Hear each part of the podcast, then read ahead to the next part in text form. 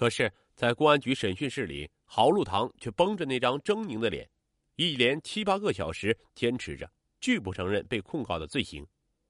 预审人员一件又一件的出示了铁一样有力的证据，一次又一次的向他申明坦白从宽、抗拒从严的政策。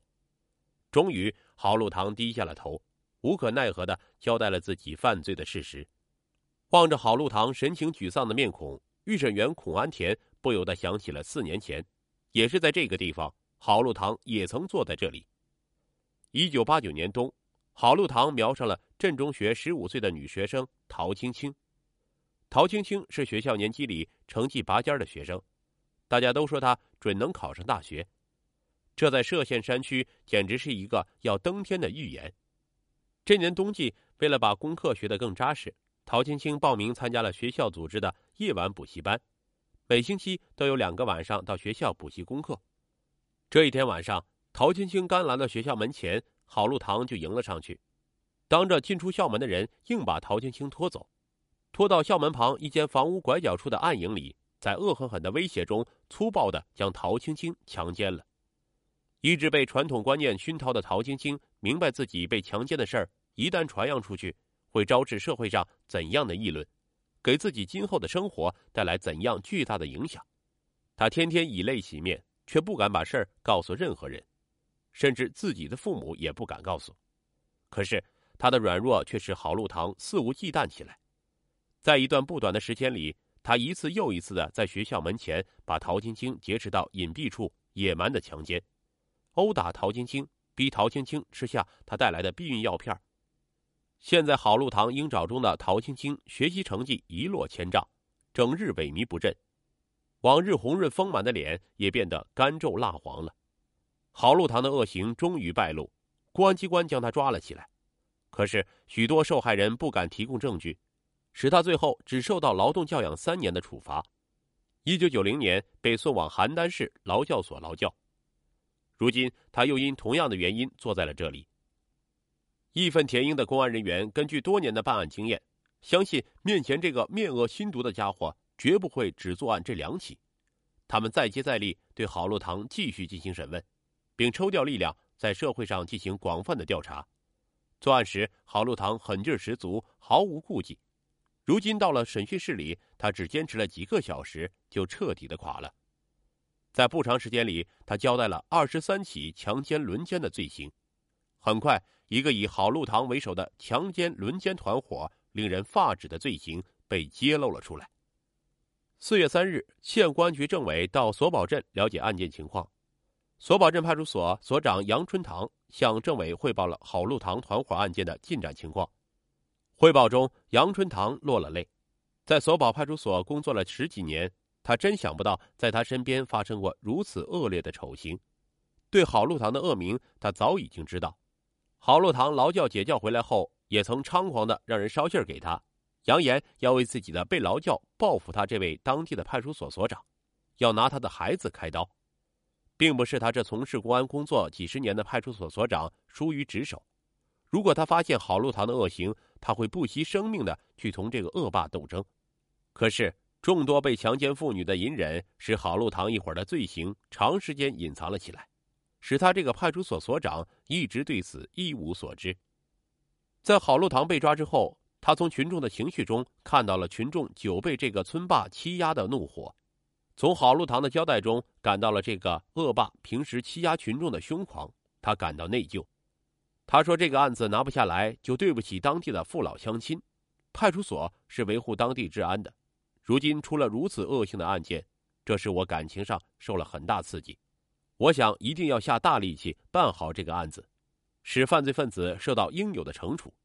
在向公安局政委汇报时，杨春堂说：“这个案子不拿下来，就还会有群众受害，我们一定不能再让他们作恶了。”听了汇报，刚从部队回来不久的政委满腔怒火，当即表示不惜一切代价也要使这个犯罪分子受到严惩。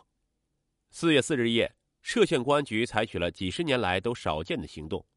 四十名全副武装的干警在夜幕中出击，在公安局副局长亲自指挥下，将郝路堂强奸轮奸犯罪团伙的殷春明、郭龙泰、常小泉、杜海军、冯红卫、郭龙山等人全部抓捕归案了。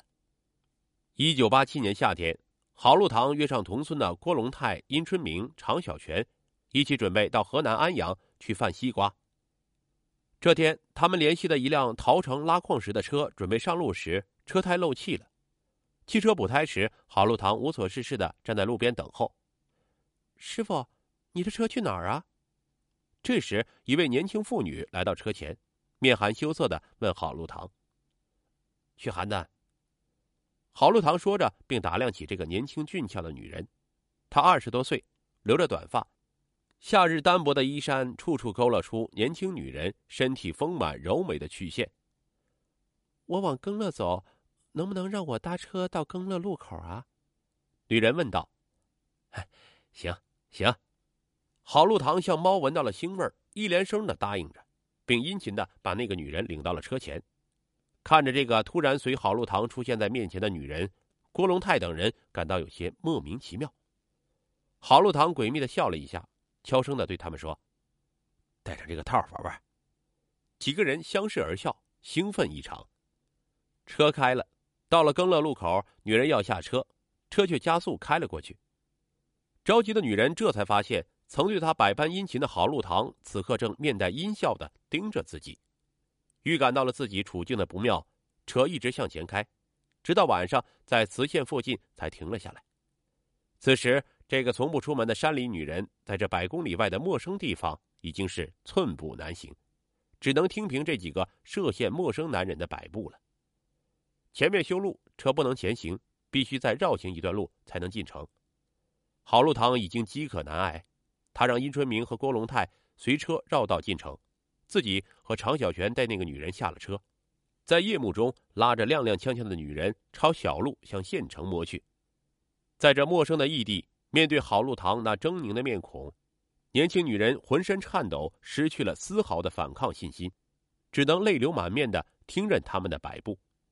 郝路堂和常小泉挟持着那个女人，穿小路来到了一处孤立的房屋内。郝路堂毫无商量余地的对那女人说：“反正今天也回不去了，咱们玩玩。”说着脱下自己的衣服。惊恐的女人哭着，嘴里只是反复的说着：“不。”我不，我刚刚结婚，求求你们了。郝路堂瞪起了眼睛：“什么不？你要是不叫玩，就不叫你吃饭，也不往回拉你了，就把你扔到这里。这大夜里的，怎么办？你可想好了？”听了郝路堂的话，看看漆黑的四野，女人除了流泪，再也说不出什么了。女人的表情，郝路堂早看到眼里，他知道这女人已经彻底绝望了。他狞笑着走上前，两下就扯掉了女人的腰带，拉下了她的裤子，把她按在积满尘土的地上，粗暴的把她强奸了。接着，常小泉也趴到了女人的身上。强奸之后，他们又把女人领到街上，找到了已经到城里的殷春明和郭龙泰。郝禄堂朝攥在手中的女人得意的对殷春明、郭龙泰二人说：“你们俩来迟了，也去玩玩这个娘们吧，我们可都玩过了。”殷春明、郭龙泰二人的眼睛死勾勾的盯住已经被巨大不幸弄得意识不清的女人，齐声说：“好。”他们四人又将女人拉到一个废弃的工棚里，一个接一个的再次强奸了这个不幸的女人。其后到天亮的时间里，他们又数次强奸了这个女人。第二天，车往回开了，他们蹂躏了一夜的女人失去了坐驾驶室的资格，被他们推到了装着西瓜的车斗里。在不幸的女人身旁，郝禄堂几个人大声大气的议论着强奸的经历。郭龙泰因为两次强奸女人，有一次未成，被起了一次半的绰号。郝禄堂骂道：“妈的，连个奶头也没有！”说着，几个恶棍发出淫荡的大笑。车到更乐路口，他们把年轻女人赶下了车，在一阵哄笑中丢下了一个西瓜，扬长而去。